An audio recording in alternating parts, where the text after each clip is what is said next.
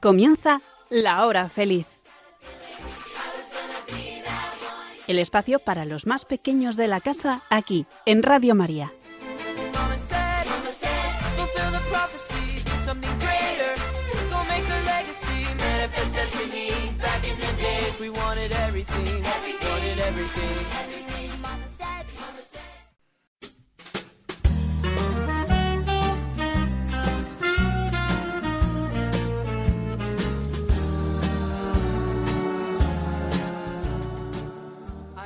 Hola, muy buenas tardes queridos amigos de la hora feliz. ¿Qué tal estáis?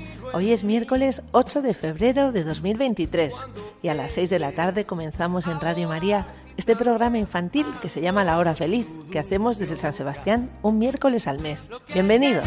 Debes recordar porque hay un amigo en mí. Soy María Almandoz y estoy contentísima de poder pasar con vosotros esta tarde, esta tarde fría pero estupenda en la sintonía de Radio María. Espero que todos estéis muy bien. Hoy nuestros colaboradores nos traen temas muy interesantes. Vamos a hablar de los tornados. Miriam, Arancha y Ana nos cuentan muchas cosas del tornado. Adriana y Leire se han preparado la sección del mes de febrero, con sus refranes y todo.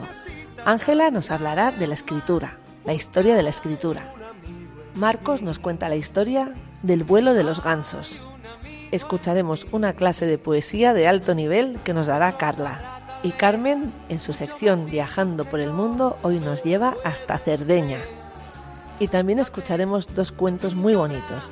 María nos trae La caja de los besos y Yone y Sara nos cuentan la historia de los dos asnos. Bueno, pues vamos a comenzar ya para que nos dé tiempo a escuchar todas estas secciones tan estupendas. Os doy nuestro correo electrónico, lahorafeliz4 arroba radiomaria.es. Repito, lahorafeliz4 con número arroba radiomaria.es. Comenzamos. Hay un amigo en.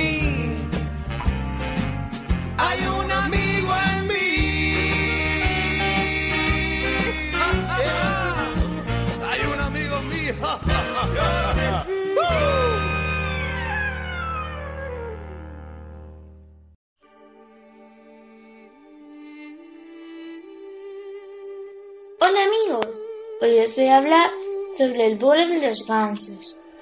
Hace muchos años que leí una leccionadora historia sobre el vuelo de los gansos. porque los gansos vuelan juntos?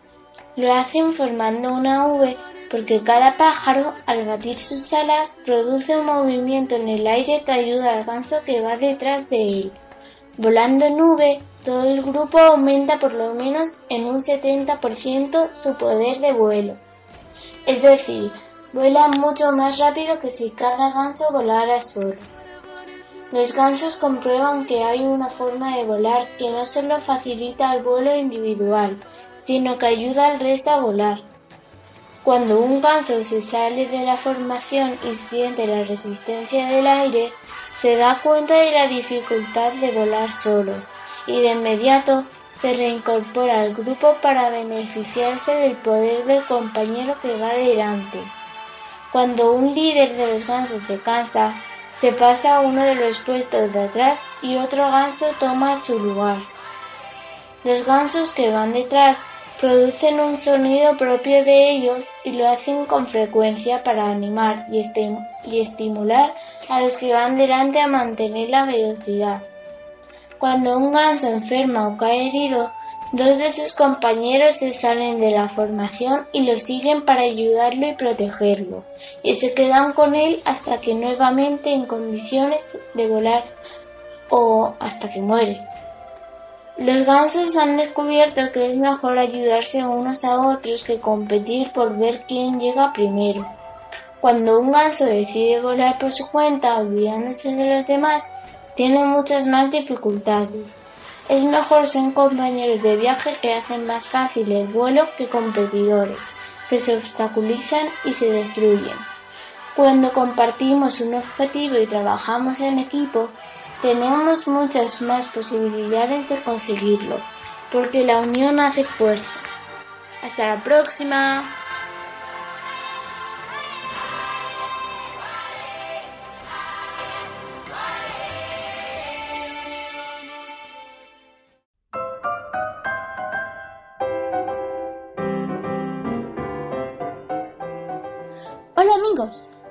Hablar sobre la escritura y los libros.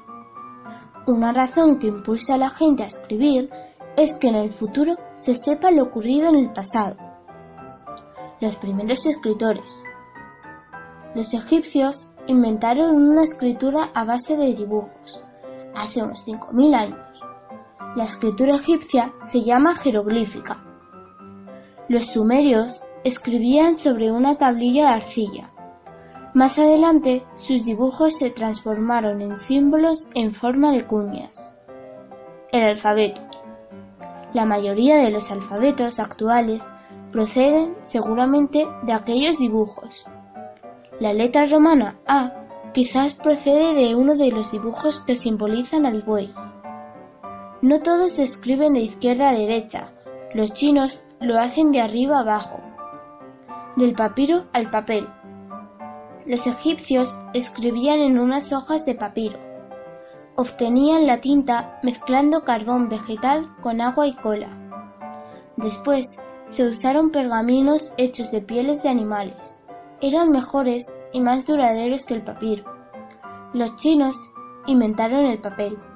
Los mercaderes árabes trajeron a España el secreto de su fabricación. Los primeros libros. Fue en la Edad Media cuando los libros comenzaron a parecerse a los de ahora, con sus tapas, páginas y dibujos. Los monjes aprendían a escribir en los monasterios. Eran los escribas. Ellos copiaban los libros a mano y los decoraban con primor. Llevó mucho tiempo y esfuerzo copiar a mano todos esos libros. La imprenta.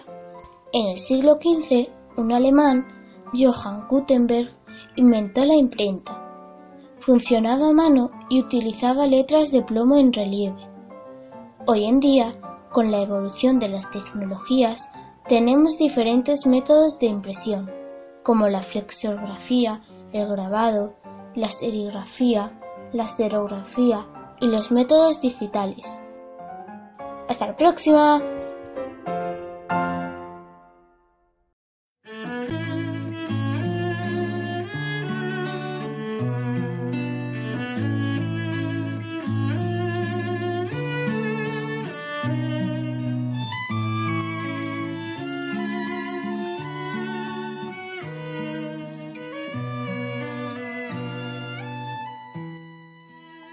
Chicos, he descubierto que todos somos misioneros.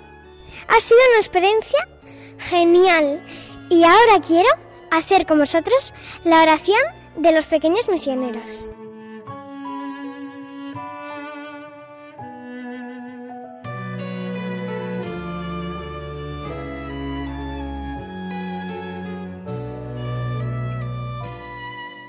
Querido Jesús, Gracias por hacerte pequeño para decirnos cuánto nos quieres. En el mundo hay muchos niños como tú y como yo que necesitan ayuda y no te conocen. Te pido por ellos y por los misioneros que nos cuidan. Enséñame a ayudar yo también haciendo cosas pequeñas con un amor muy grande. Llévame a tu casa en Nazaret para aprender que contigo todos los niños y niñas Estemos donde estemos, somos familia. Amén. Un beso a todos. Adiós.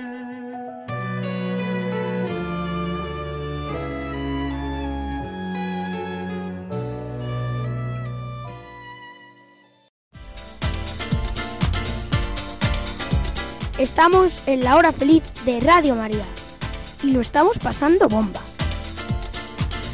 Sigue con nosotros, amigo.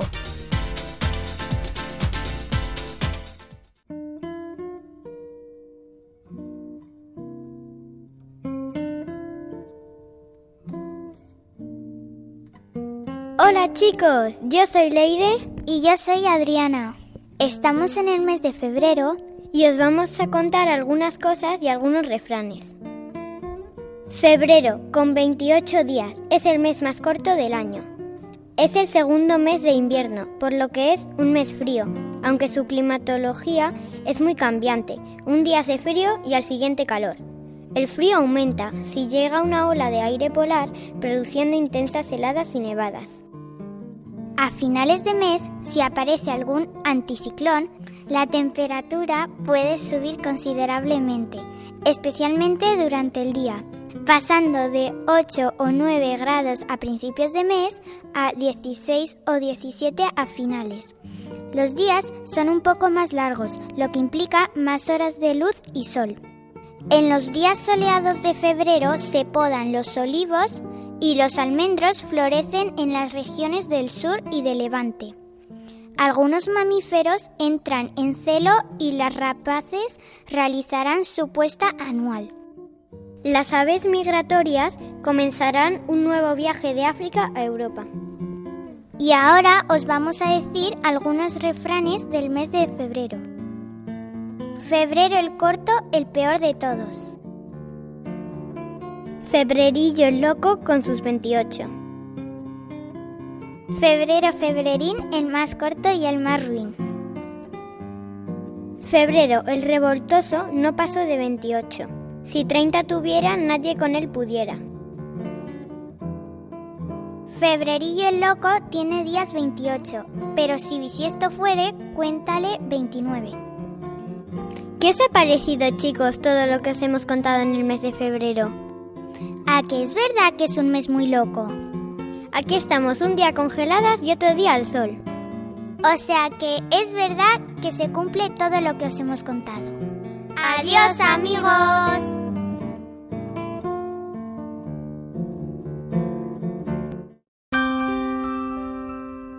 Hola amigos, soy Carla y tengo nueve años. Hoy os voy a contar algo que hemos aprendido en clase de lengua, la poesía. Ya sé que soy un poco lanzada de atreverme a explicar la poesía en la hora feliz. Además, nosotros la acabamos de aprender pero me ha parecido tan interesante que os lo voy a contar. Lo primero, ¿por qué existe la poesía? ¿Para qué sirve? ¿Y por qué hay escritores que escriben así, en poesía?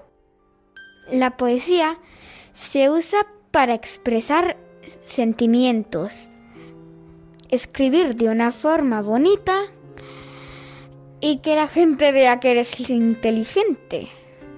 Cuando alguien escribe en poesía, está expresándose con belleza, porque la poesía es expresar cosas con belleza. Dos de las cosas que hemos aprendido esta semana son el ritmo y la rima. Y claro, yo no sabía por qué una poesía se te hace más fácil y se te queda tanto en la cabeza, pegadamente. Pero ya he entendido que es porque tiene un ritmo.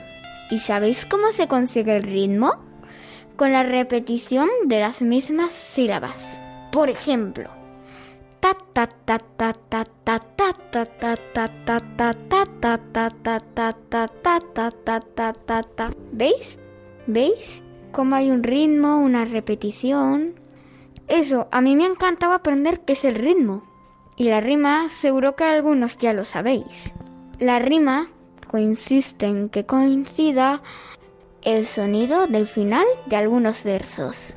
Ya sé que es un poco difícil, pero os voy a poner un ejemplo. Oye, pichoncito amigo, yo quiero jugar contigo. ¿Veis? Los dos versos terminan igual. I, O, I, O. Oye, pichoncito amigo, yo quiero jugar contigo. ¡Ay! Que no os he explicado qué es un verso. Un verso es una línea de un poema o de una poesía y una estrofa es un conjunto de versos. Puede haber una poesía de seis versos con dos estrofas de tres versos cada una. Y otra cosa, ya sé que es demasiado, pero también quiero decir que hay poesías de arte mayor y de arte menor. En las poesías de arte mayor, los versos tienen más de ocho sílabas. Y en las poesías de arte menor son de ocho o menos sílabas. Bueno, pues ahora ya seréis unos expertos de poesía como yo. Pero voy a terminar contando la poesía que nos mandaron escribir. La que he escrito yo, claro. Esta poesía la he inventado yo, un día que nos mandaron de deberes.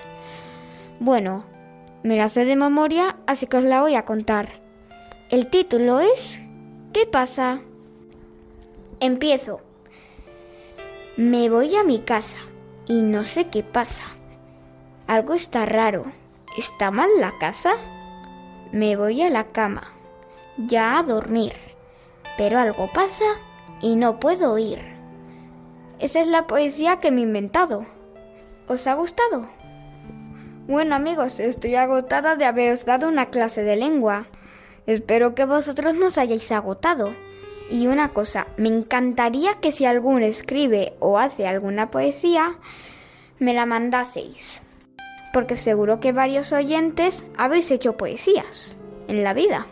Si me queréis mandar vuestras poesías, escribid a laurafeliz4 arroba radiomaria.es laurafeliz4 arroba radiomaria.es y ponéis para Carla y yo las leeré en el siguiente programa.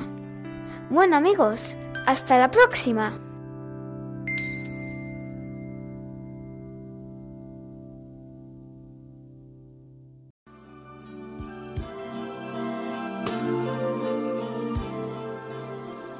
Hola amigos, soy María y os quiero contar un cuentito que se llama La caja de los besos. A mí me gusta mucho. La primera vez que me lo contaron me emocioné. Bueno, ahí. Había un padre que se había enfadado con su hija porque había estropeado un papel dorado mientras adornaban una caja para colocar debajo del árbol de Navidad. Al día siguiente, la pequeña le entregó la caja diciendo, Toma, papá, este es mi regalo. Abrió la caja emocionado y volvió a regañar a la niña al comprobar que estaba vacía. ¿No sabes que cuando le das a alguien un regalo debe haber algo dentro? ¿Cómo se te ocurre regalarme una caja vacía? La niña medio llorosa explicó. Pero papá, no está vacía. La llené de besos para ti.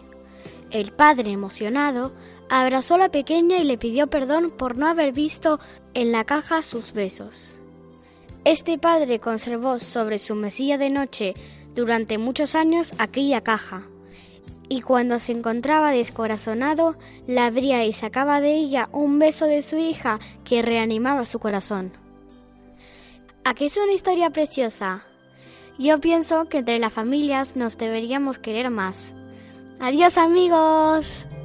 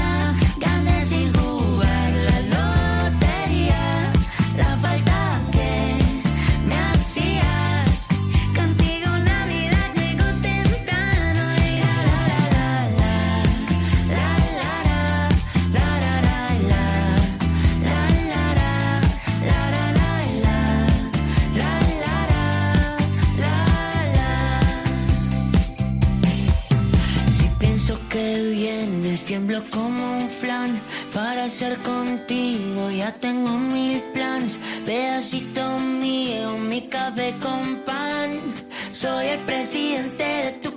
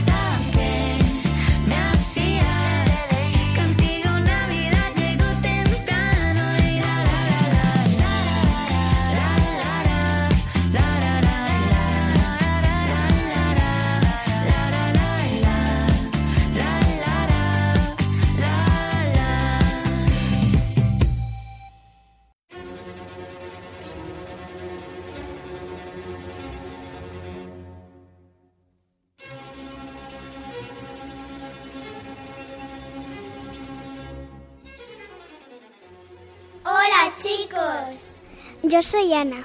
Yo soy Arancha. Yo soy Miriam. Hoy os queremos contar algo impresionante de la naturaleza. ¿Sabéis lo que es un tornado?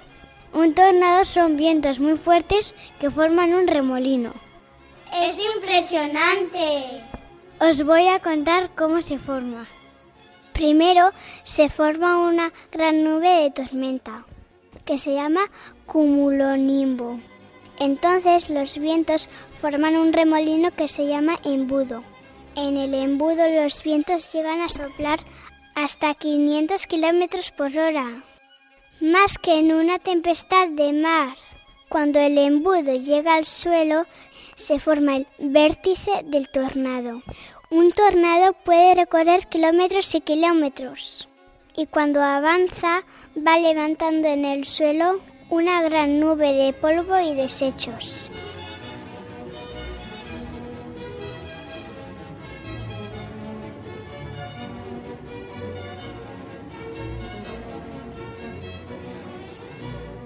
Y ahora os voy a contar por qué se forma un tornado. La causa es el movimiento de las masas de aire caliente y frío. Durante una tormenta el aire frío baja de la nube. Entonces el aire caliente del suelo sube y se enrolla alrededor del aire frío. Esto origina un remolino y cuando toca el suelo se forma un tornado.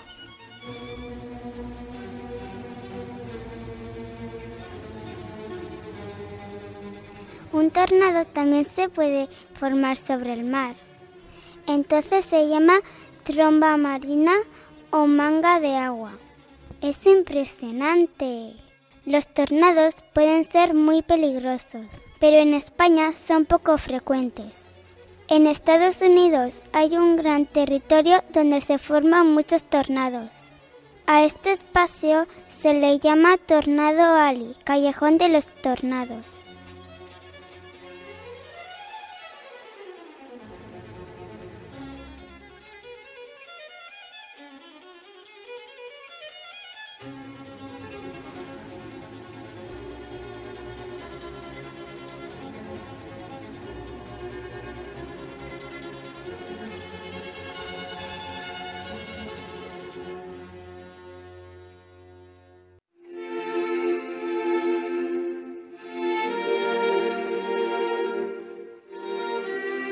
Hola amigos, yo me llamo Sara.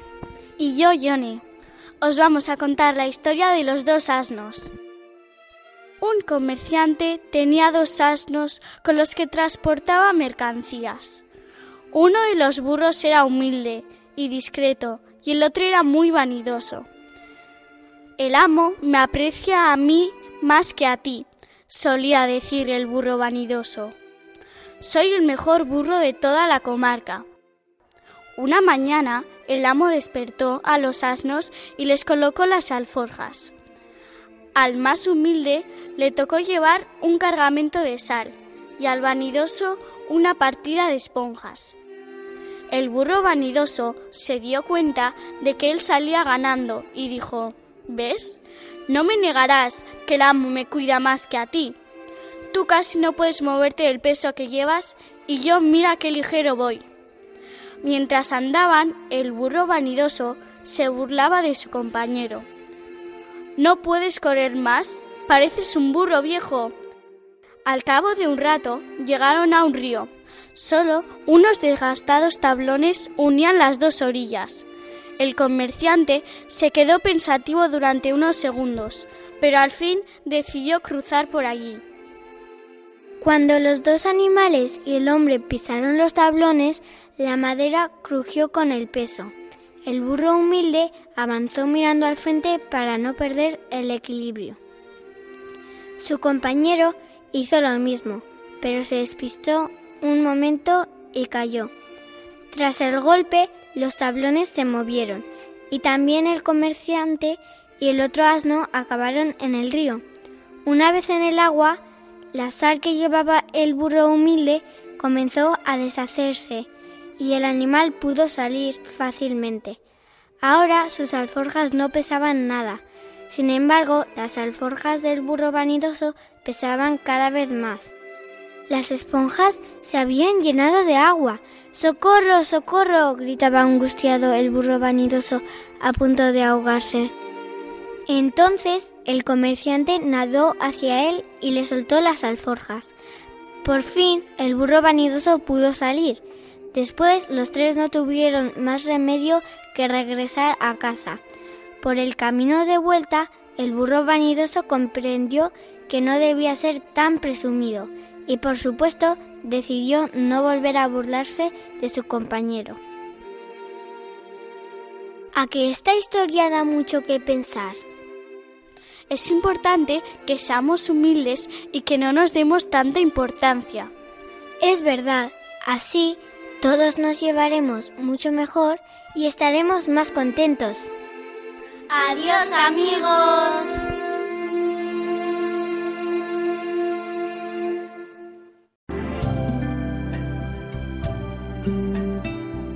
San José, obediente y bueno, que cuidaste del Señor.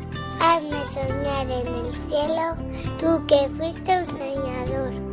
Padre de trabajo y de silencio, me enseñas a ser fiel. Oh, gran carpintero.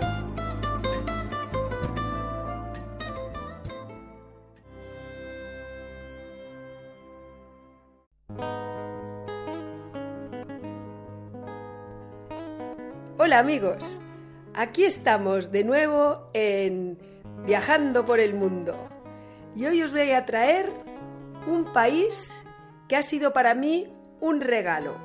Un país, no, una isla, una isla mediterránea maravillosa, una isla que pertenece a un país, a Italia. La isla se llama Cerdeña, o Sardeña, o Sardinia, o Sardinia, o Sardeña, o Sardinia. ¿Cuántos nombres tiene esta isla maravillosa? Porque allí se habla italiano, se habla catalán, se habla sardo. Es una isla que al estar en medio de dos países, Francia e Italia, y cerca de España, de Cataluña, ha tenido muchos invasores y muchos habitantes y han ido dejando allí su lengua, sus culturas. Esta isla maravillosa, Sardinia, está mm, en medio de Italia y Francia y al sur de una isla francesa que se llama Córcega, que es justo la que está por encima. Está en medio del estrecho de Bonifacio. Y el estrecho de Bonifacio es lo que separa estas dos islas, que cada una es de un país. Córcega es francesa, que está en el norte, y Cerdeña es italiana, que tiene al este el mar Tirreno y al sur y al oeste el mar Mediterráneo. Es una isla verde maravillosa y lo más maravilloso que tiene es su mar. Es un mar azul turquesa, transparente. El suelo es de una arena blanca, como piedrecillas de mármol, por eso tiene ese color extraordinario.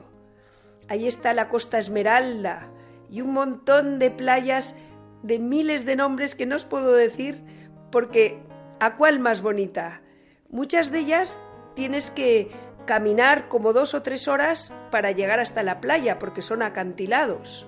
Entonces es una mezcla rocosa y de mar, de costa blanca y de roca tallada por los vientos. La isla no es muy grande, la puedes recorrer en cuatro o cinco días y eso es lo que hice con mi hija, que ese fue mi regalo de cumpleaños. Alquilamos un coche y llegamos a la capital, Cagliari. Tutto il mondo parla l'italiano y la gente es tan maravillosa como la propia isla. Dimos la vuelta a la isla pasando por el este, norte y hasta el sur. Y fuimos recorriendo no solo esas hermosas playas y esos parajes impresionantes y ese agua límpida, transparente, sino que recorrimos también las pequeñas casas de la gente que vive del turismo y que son un pueblo maravilloso, un pueblo tan bonito como su isla. Acogedores, hospitalarios, buenos cocineros, buenos reposteros, con arte en su forma de hacer, con unas ganas de que estés feliz que realmente lo consiguen. Esta isla tiene restos arqueológicos muy impresionantes, que no se sabe muy bien su verdadero origen. Se cree que son tumbas. Se llaman nuragi y están en medio de la isla. Son túmulos de piedras muy grandes que puedes subir como si subieras una montaña y que hacen unas formas un poco extrañas como con cuevas, pero están hechas por el ser humano. Esto demuestra que en la época neolítica esta isla preciosa ya estaba habitada. Estos restos demuestran que es una isla de paso entre países del medio del Mediterráneo y que allí tuvieron su hogar los hombres prehistóricos. Yo había conocido un pan que hacen allí que es buenísimo, es un pan muy fino, muy fino y muy crujiente. Y cuando estaba en mi ciudad, en España, pregunté dónde se hacía ese pan. Es un pan que se llama carasusau. Y fuimos a una panadería pequeñísima, minúscula, en un pueblo perdido. Y allí es donde hacían ese pan y lo mandaban por todo el mundo. Es muy característico el pan sardo, un pan muy especial, y es muy característico también cómo hacen los dulces a la manera tradicional y antigua. Hay que tener en cuenta también que son ciudades amuralladas, muchas de ellas medievales, con unos restos y unas torres muy, muy llamativos. Antiguos palacios sirven ahora como de casas de acogida, de bed and breakfast, casas rurales para ir a vivir. O sea que vivimos como reinas, mi hija y yo, en esos antiguos palacios que se han convertido en hotelitos, podríamos decir, o en sitios para acoger a los turistas. Hay ríos con eh, restaurantes pegados a la orilla del río, orillas del mar, con terrazas maravillosas y todo para hacerte una visita más que agradable y estupenda. Os lo recomiendo amigos. ¿Qué más os puedo contar? No sé, quizá lo que voy a hacer es así, abriros las ganas de conocerla, que podáis ir algún día con vuestras familias a disfrutar de esa isla tan preciosa Seguro que si preparáis vuestra mochila y vuestro corazón, la disfrutaréis mucho. Hasta entonces, amigos. Adiós.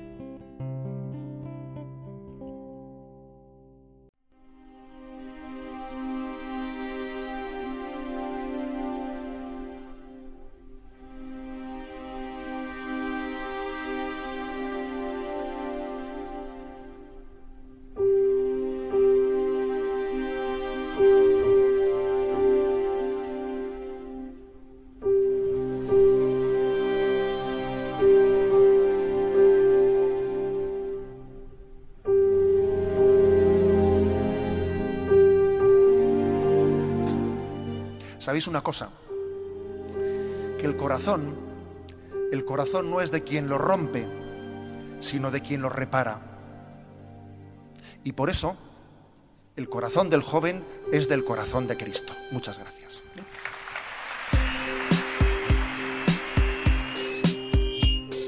Es un corazón humilde, es un corazón sencillo, es más y tranquilo. Es un corazón amigo, un corazón amante, es el corazón de Cristo, el corazón divino. Es un corazón herido, es un corazón paciente, es un corazón bien fuerte, un corazón latente, un corazón presente, un órgano capaz de amar a toda la gente, un corazón audaz, todo omnipotente, sumamente humano, corazón alegre, así es la divinidad encarnada en un hombre. Emociona que sea tan vulnerable, si trato de explicarlo me resulta inefable. Su pequeñez abruma, denota su su pureza refleja su noble realeza de corona de espinas, de servidor de siervo, bastante increíble pero aseguro que es cierto, amante de alma, sanador de fobia, sediento de ti y también de que le odia, maso, esa gente de concordia, el corazón de Cristo es todo misericordia, humilde esa gente de concordia. El corazón de Cristo es todo misericordia. ¿Qué puedo yo decir? Este corazón que me ama, que, que mi alma sana, traspasado por la lanza, avanza, sin miedo, cielo por esperanza, coraza que alivia a todo el que se cansa, se alza, valiente, su cruz por estandarte me llama y clama, nunca deja de amarme, que me arme de valor, para beber su sangre, hacerme un trasplante, su corazón de carne, ay sí, ay sí, yo pudiera estar recostada como Juan y poder intimar a corazón abierto, a cielo descubierto, un corazón de verdadero afecto, el corazón de Cristo, ese corazón de Cristo, y tengo la ilusión de aprender a amarte bien, tengo la emoción de aprender a serte fiel con toda tu paciencia y tu fidelidad, es en tu corazón donde vive la verdad, esta inquietud que tengo de corazón inquieto, de todas mis carencias, contigo me completo, eres puerto sereno, quiero vivir en ti, morar en tu costado, allí quiero existir, que todas mis ideas, que inspiración tengan solo una fuente, está tu corazón y aunque muera de sed, yo no quiero beber de otra agua que no sea la brecha de Manuel, un corazón tan grande, a la vez tan callado, es tan impresionante que estés a nuestro lado, y claro digo yo, que tienes de tu madre, cuáles son los secretos que solo ella sabe, con toda su pureza, su delicadeza, que sea nuestra empresa, que todo el mundo sepa de tu corazón.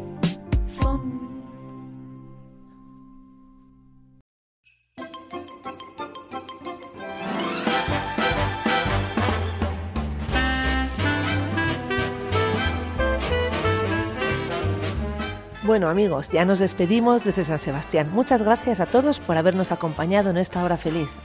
Ha sido una tarde estupenda, ¿verdad? Lo hemos pasado genial.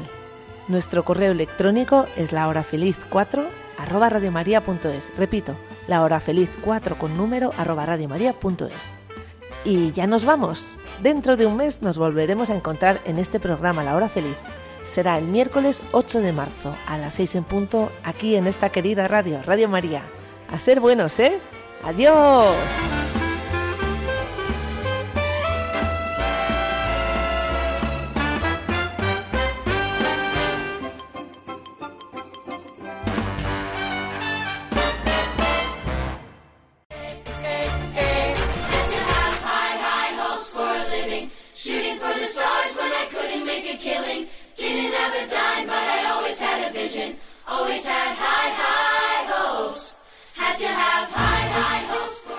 Así concluye La Hora Feliz, el espacio para los más pequeños de la casa aquí, en Radio María.